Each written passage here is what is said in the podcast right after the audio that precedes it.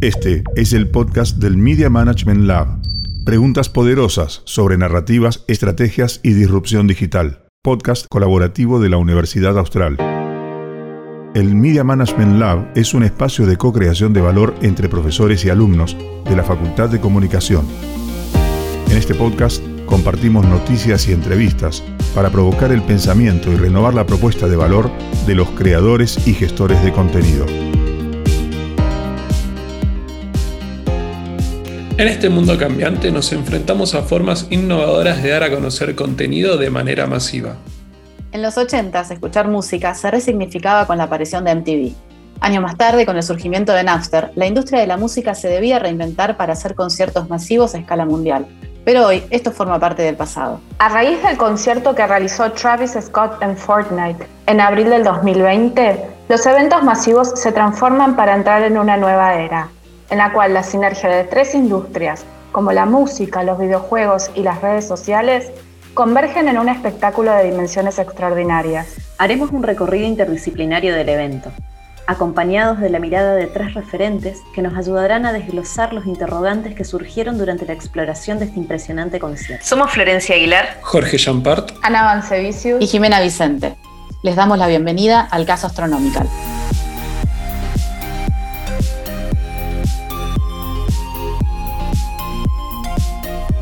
María Carla Porta es gerente de promoción de Sony Music Argentina y también del Cono Sur, específicamente Uruguay, Paraguay, Bolivia y en conjunto con el equipo de Chile. En esta entrevista, Carla nos comparte su perspectiva desde el marketing de la industria de la música ante el crecimiento de las plataformas digitales. En el pasado, el mercado de la música se regía por los rankings de venta. Hoy, ¿Cuáles son los canales de ingresos genuinos en este nuevo tipo de presentaciones online en plataformas de videojuegos? ¿Qué competencias incorporaron para desarrollar el negocio? Algo para aclarar que es súper importante es que desde hace muchos años eh, Sony a nivel global, para que sepamos, Sony está dividido en, en, diferentes empresas. Hay una parte de publishing, otra parte de Sony Pictures, otra parte de PlayStation y otra parte de Sony Music. Y a su vez, Sony, por ejemplo, eh, desde hace varios años tiene su propia editorial, incluso de juegos. Entonces, todas estas unidades separadas de negocios muchísimas veces trabajan juntas. Pero en específico lo que pasa con la música es que estamos en el auge del streaming en general y el consumo ya no se mide por los charts de rankings de ventas físicas, más allá de que existen, sino en posicionamientos. Dentro de lo que puede ser YouTube, por supuesto, las tendencias, dentro de Spotify, diferentes playlists y, top globales. Pero, por ejemplo, sí sigue habiendo cuestiones pagas que van más allá de lo que podría ser una suscripción a una plataforma, como puede pasar muchas veces con la compra de productos, digamos, discográficos específicos de algunos artistas. Lo que es el mundo del vinilo, sí sigue habiendo un ranking de ventas, sí sigue habiendo un ranking de lo que pueden ser digitales, que incluso a veces está en cada territorio. Por ejemplo, acá en Argentina, Capif tiene su ranking de cuáles son las canciones más streameadas, en las que sí se une el video y el audio, por ejemplo. Entonces, sí, eso sigue habiendo rankings. Después, por cada uno de los mercados. Hay plataformas que son, digamos, que tienen más suscriptores o más llegada o que son más influenciables. Y en relación a, lo que hablamos en lo que es las plataformas de, de juegos, desde hace muchos años existen alianzas, tanto con diferentes juegos o con las playlists dentro de PlayStation, por ejemplo, de lo que es la música de videojuegos. Que a veces no es la música solo original de videojuegos, sino esas canciones que después incluyen, por ejemplo, como en el FIFA, que pasa un montón, pero por ejemplo, uno de los primeros casos hiper de éxito fue el de Michel Teló, hace un montón de años ya, estamos hablando de 8 o 9 años, por ejemplo.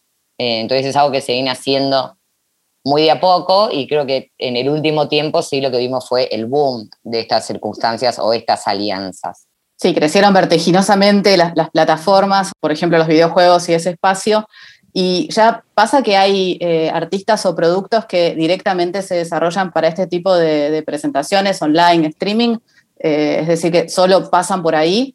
Generalmente no solo pasan por ahí, porque por ejemplo, si hablamos de Travis Scott o de otros artistas, es una aspiracional increíble en un montón de sentidos, no solo en los juegos, pero podemos hablar que de los últimos cuatro años, todo lo que es el mundo del trap o del hip hop fueron súper referentes y comparten el mismo público que los videojuegos estrella del momento. Eso para tenerlo en cuenta. Antes, por ejemplo, podía pasar con que un tema meloso, romántico, sea la estrella de una telenovela, por ejemplo, o como puede pasar ahora que Sony tiene el soundtrack de la serie de Luis Miguel, desde otro lado, con artistas que son muy referenciales a un target específico que consume los juegos y también consume esa música. En, ese sentido, sí, yo lo veo como vertiginoso y con cifras siderales, que, sabemos que eso también da la posibilidad, tanto desde el gaming eh, como desde la música, de ser algo globales, que antes era muy difícil que pase con algunos artistas o con algunos juegos, ¿no? En ese sentido sí lo veo como una fusión súper interesante y que no tiene barreras. El hecho de que sea todo en línea lo potencia. Creo que hubo un factor desde mm, la industria del entretenimiento, si queremos decirlo en general, que hizo que las diferentes posibilidades se confluyan muy fuertemente como alianzas, digamos. Y eso es algo súper positivo, que antes era como que las cosas se manejaban más por separado o había algunas unidades solo en casos específicos, pero ahora esto lo hace mucho más constante. Yo creo que eso es lo más valorable. Lo que podría haber sido una tendencia de consumo eh, de nicho, digamos, en principio, ahora ya quizás las plataformas colaboraron para que se amplíe ese público. Sí, y pasa, digamos, dentro de cada territorio las cifras son increíbles. Nosotros sabemos también que, por ejemplo, por, el consumo y lo que es el juego, hay todo un mercado asiático con una cantidad de millones y millones de personas que antes, por, algún motivo, se veían como mercados separados. La globalización dentro del streaming fue para todo, desde los juegos hasta para la música. Entonces, digo, se está viendo como llegando a picos históricos en lo que es la cantidad de audiencia, ¿no? Que antes eso eh, no lo podíamos ni siquiera estar analizando en datos y hoy se puede analizar sin ningún problema. El, avance tecnológico hace que se generen estas oportunidades. Nosotros marcamos como un momento de ver distinto el consumo de música con, lo que fue MTV y estamos como notando ciertos parecidos con, con esto que está pasando ahora. ¿Crees que este tipo de conciertos como el de Travis Scott en una plataforma de este tipo es ocasional o se pueden llegar a integrar a, un nuevo hábito de, consumo cultural? Yo creo que ya es un nuevo consumo cultural, que también tiene una integración desde diferentes factores. Y, por ejemplo, antes del show de Travis Scott, había estado Marshmello y el año pasado, por ejemplo, fue la primera vez que un artista asiático hizo esa performance. Fueron modelos de acciones o de lanzamientos que se replicaron en el caso de Sony yo puedo hablar por dos porque Marshmallow no está, pero analizando también que ese lanzamiento no solo sucedió en Fortnite. Eh, hubo muchas acciones alrededor, que es como Travis Scott en sí, si nosotros lo tomamos como artista o producto, es súper interesante y súper complejo. Es como que tiene una pata en cada cosa. A la vez que pasaba eso, había acciones específicas en Spotify, porque era un lanzamiento de un track especial, y estaba, no sé, desde el banner en el Madison Square Garden, o sea, era mucho a nivel global lo que estaba pasando. Se usaron diferentes usos horarios para que en cada región se viese en el pico de momento de la gente conectada también para jugar, hubo campañas previas. Es como muy interesante lo, lo, que pasa alrededor de Travis Scott en general con cualquier cosa, ¿eh? Desde la alianza con McDonald's para tener un menú propio, hasta también su propia versión de la Jordan con Nike. O sea, es muy arriba lo que está pasando. Y si eso lo vemos con la música como un factor mucho más ya personal, como marcas personales, como puede ser Travis Scott a nivel mundial, pero que también está pasando con otros artistas dentro de Fortnite, por ejemplo, eh, o, o, de otros juegos. Yo, a mí me parecía, por ejemplo, lindo contarles que, por ejemplo, con todo lo que es la, UEFA, va a ser Martin Garrix el que haga el tema especial para la UEFA. Y va a haber un evento específico presentando una canción original para este torneo específico de fútbol. O, por ejemplo, en el 2019, Sony Music firmó un acuerdo con el Barcelona, con el club de fútbol, como una alianza estratégica. Con la idea de que el fútbol y la música son cuestiones globales y empatizando las dos empresas para generar nuevas experiencias, conectando el deporte con la música. Lo veo por ahí como lo de Travis Scott, como lo que más repercutió a nivel mundial con cifras zarpadas. Hoy todos además estamos muy atentos a los números, entonces cuando hablamos de tantos millones es como una locura, pero va siendo como un camino hace muchos años muy paso a paso. Pero sí, ahora nos pasa esto, que con el streaming y la posibilidad de alcanzar a tantos millones de personas a nivel global es sideral lo que uno piensa, ¿no? Es como todo un país al mismo tiempo viendo algo, si nosotros lo comparamos con la cantidad de habitantes de Argentina, por ejemplo. Y es una locura, porque estamos hablando justo de una generación con una edad, y por ejemplo lo de Travis, a la vez que pasaba, yo que no juego a Fortnite, lo vi por YouTube, en paralelo. Y sabemos que además había un montón de gente en Twitch, a pesar de que Sony Music no tiene un acuerdo con Twitch. Entonces, generalmente muchas cosas de Twitch se van levantando o denunciando porque no hay un acuerdo de derecho de autor, por ejemplo. Pero es como que yo siento también que, las nuevas audiencias piden directamente, es como una demanda, que funcionamos a veces dentro de la industria del entretenimiento al revés, como un paso avanzado de los mismos usuarios que ya tenían sus listas con Travis Scott y se las comparten entre ellos y música para ir jugar y a la vez estar transmitiendo en Twitch. O sea, son muchas cosas que suceden a la vez. ¿Y cómo se adaptan los derechos de autor, el tema de la propiedad de los fonogramas? Eh, ¿Las eh, leyes se, modernizan? ¿Están a tiempo ahora o, todavía no? Las leyes son, en general, digamos, cada país tiene sus leyes de derecho de autor y después hay otras a nivel mundial. En Argentina siempre vamos como a veces un, un paso atrás, pero en estos casos es algo que está pasando a nivel general. Con las plataformas, por ejemplo, Sony Music tiene un, acuerdo, por ejemplo, con Instagram o con Facebook y a su vez también con Spotify y con YouTube, donde todos los contenidos que están en esas plataformas cumplen con todas las normas de lo que es derecho de autor en específico.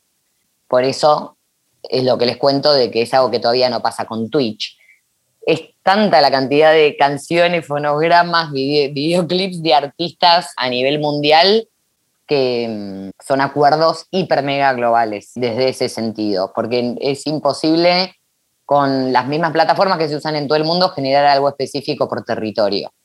Eso a nivel general, que por ejemplo ahora es un problema que no tiene que ver con esto del juego en específico, pero muchas radios que a su vez quieren transmitir sus programas por YouTube y no tienen los derechos para, digamos, en lo que es los medios tradicionales, existe la posibilidad de los conexos públicos, donde por la ejecución pública de, esas canciones o fonogramas, cada medio paga y hay una, eh, a través de CAPIF, por supuesto, se encarga como ente regulador que esa plata llegue al artista, a las discográficas, digamos, y todos los involucrados en esa cadena.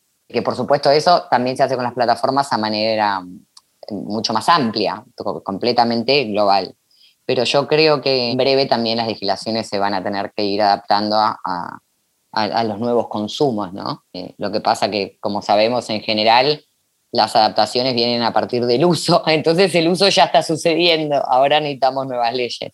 Creo que es como un desafío nuevo para, si queremos decirlo, las industrias culturales y creativas, como pasa también con los podcasts o otros formatos emergentes, digamos, dentro de las posibilidades y plataformas globales y a su vez empiezan a aparecer figuras como la de los productores, que en otro momento tampoco estaban, digamos, tan en la mira, ¿no? Y hoy se plantea un universo diferente alrededor de eso, o de las colaboraciones, o de no poder determinar un territorio específico donde eso llega.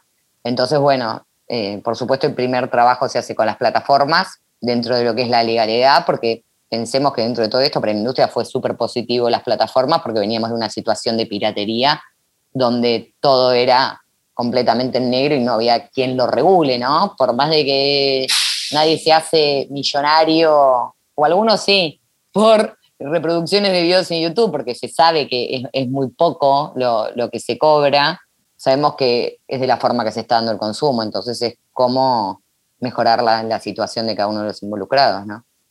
¿Es una cuestión de, tiempo a que se llegue a un acuerdo como ya se pudo llegar con, con otras, por ejemplo? Sí, pensemos que además cada convenio, cada acuerdo y cada cosa son cifras millonarias. Es como que vos le brindás tu repertorio por un tiempo específico para que pueda hacer uso y son grandes deals que no lo hace solo Sony, para que mm. tengamos en mente, también lo hace Universal, también lo hace Warner, y dentro de Sony hay un montón de, sellos como Interscope o Epic o Columbia, digamos, es, e, es enorme la cantidad de involucrados. Si el contenido es universal, ¿por qué Travis Scott hace este tipo de eventos en Fortnite y no arma un show en streaming propio? Es que no es una cosa o la otra. Travis Scott hace todo y yo creo que eso es lo positivo. Para lo que fue Fortnite se estaba lanzando un tema nuevo que con Kid Cudi, entre que los dos hicieron una dupla que se llama The Scotts, y fue una gran oportunidad, si queremos decir, de marketing y de aparición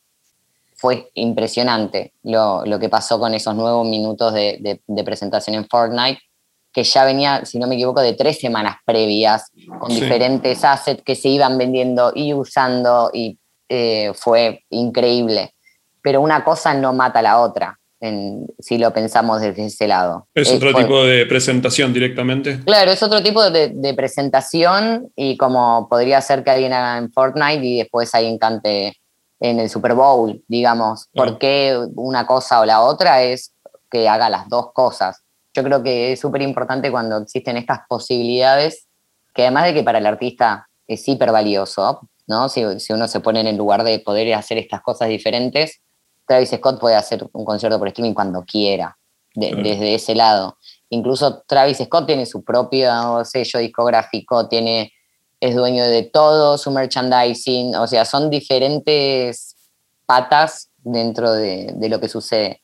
Sí, es súper interesante por, por, lo que uno lee, porque yo desde Argentina no es que manejo o veo números o porcentajes de las ganancias económicas, si le queremos decir, de Travis Scott, que se hablaba que como que duplicó eh, las ganancias de lo que podría haber sido un show por streaming solo de él, digamos. Que, lo valió, lo valió y por dos a nivel monetario, pero yo creo que a veces, aunque no hubiese ganado monetariamente nada, lo vale como algo, no quiero decir disruptivo, porque también ya le había hecho Marshmallow y hubo más acciones como esta, pero no hay por qué elegir uno o, o, la otra. Es un tema de alianzas, digamos, es elegir un negocio y una alianza de empresas. De alianza y de estrategia. Lo que se hace mucho a, nivel global o también nosotros cuando hacemos acá alguna cosa más chica desde Argentina, son deals que se cierran meses antes y que la producción trabaja meses antes y justamente e, esto fue una acción de marketing donde también se presentó una canción. Y una canción que no es que quedó solo en Fortnite, inmediatamente después estaba disponible en todas las plataformas digitales, ya al ser como un fonograma, digamos, no exclusivo, este, fue uno de Billboard inmediatamente, digamos, es como, y salió con cuatro videos a la vez para el consumo en YouTube. Y a su vez con un diferencial también para Spotify, por ejemplo, ¿no? Y una alianza también en las playlists de lo que es PlayStation a nivel global. Entonces, como que fue una gran oportunidad y un momento. Por eso digo, confluye toda la vez y está pensado desde muchísimo tiempo antes. Pero por supuesto son dos mega situaciones. Fortnite, Travis Scott, con empresas como Sony atrás, u otra, porque en otro momento para Marshmallow puede ser otra, que no está nada librado al azar en, ese sentido. Y a mí eso me parece súper interesante porque que diferentes empresas puedan trabajar juntos me parece lo más rico para la cultura en general. Perfecto. Y después, por último, esta es una pregunta que igual le hacemos a todos los entrevistados, pero tiene un poco que ver con esto último, de por qué un, un streaming por Fortnite y no uno propio de Travis Scott. Pero la pregunta en punto sería si esta implementación de plataformas de videojuegos para streaming, si pensás que es algo que llegó para quedarse, de cómo consumir contenidos de carácter cultural, Sí, yo creo que puede quedarse y puede potenciarse y que en este momento se está creando una nueva plataforma que no sabemos cuál es, que todavía lo va a potenciar muchísimo más. Yo creo que el auge de lo que puede ser Twitch en este momento es donde más se acompaña por ahí desde eh, la industria más gamer pero que también eh, explota en TikTok, o sea, eh, el, consumo es hiper variado y, yo creo que eso quedó para quedarse y potenciarse, pero amplísimamente. ¿Y las discográficas piensan en Twitch como plataforma de, producciones, digo, producir para directamente usar Twitch para promoción o consumo? Twitch en general lo, lo, que pasa a ser es otra herramienta de promoción, si lo queremos tomar desde ese lado. Nos pasa mucho, por ejemplo, con las reactions de muchos de los videoclips que el oro está en, en Twitch y eso sabemos que pasa. Que incluso a nosotros, por ejemplo, a nivel local nos pasa con todo lo que es el trap, que cuando no están autorizadas en YouTube, esas reactions se cancelan automáticamente, porque el sistema de YouTube ya está establecido, ¿no? Cuando es así, cuando alguien está reproduciendo ese contenido sin la autorización. Es algo que no pasa en Twitch. Por supuesto, a, nivel empresa, es algo que al no estar acordado o completamente legislado, es muy difícil verlo, pero inmediatamente e, es como que mm, lo interesante de cómo funcionan las diferentes plataformas y la posibilidad de análisis de datos que tenemos hoy en día es muy puntual cuando se hace una acción eh, en Twitch y rebota y, lo ves desde el consumo después de fonograma en otra plataforma, lo ves porque puede ser un trending topic a la vez en Twitter, digamos, e, es como que el consumo es tan amplio y, hay muy poca gente que solo utilice una plataforma y no utilice ninguna más, que yo creo que esa es eh, la posibilidad de multiplicación del contenido sí lo veo como desafío el hecho de, que Twitch pueda contar como un uso legal, sin estar infringiendo nada, ¿no? Como que vos como streamer en un momento puedas tener eh, todas las herramientas sin la necesidad de, tener que por ahí jugar un poco con el tiempo en vivo para que no se, el material no esté infringiendo una ley. Pero son cuestiones de que se adapten como todas las nuevas posibilidades emergentes o plataformas emergentes. O sea, se podría ya decir que es considerado como un canal más de promoción, la reacción y todo lo que se busca en Twitch. Ya está como valorizado de esa manera. Está valorizado desde esa forma. Y de hecho, nosotros muchas veces, como estrategia de marketing, dentro de un plan de marketing, tenés completamente en cuenta a, a Twitch como plataforma.